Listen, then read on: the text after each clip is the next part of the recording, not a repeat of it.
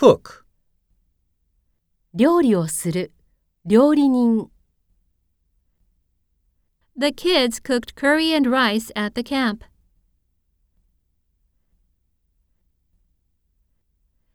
Hideki sometimes cooks on Sundays.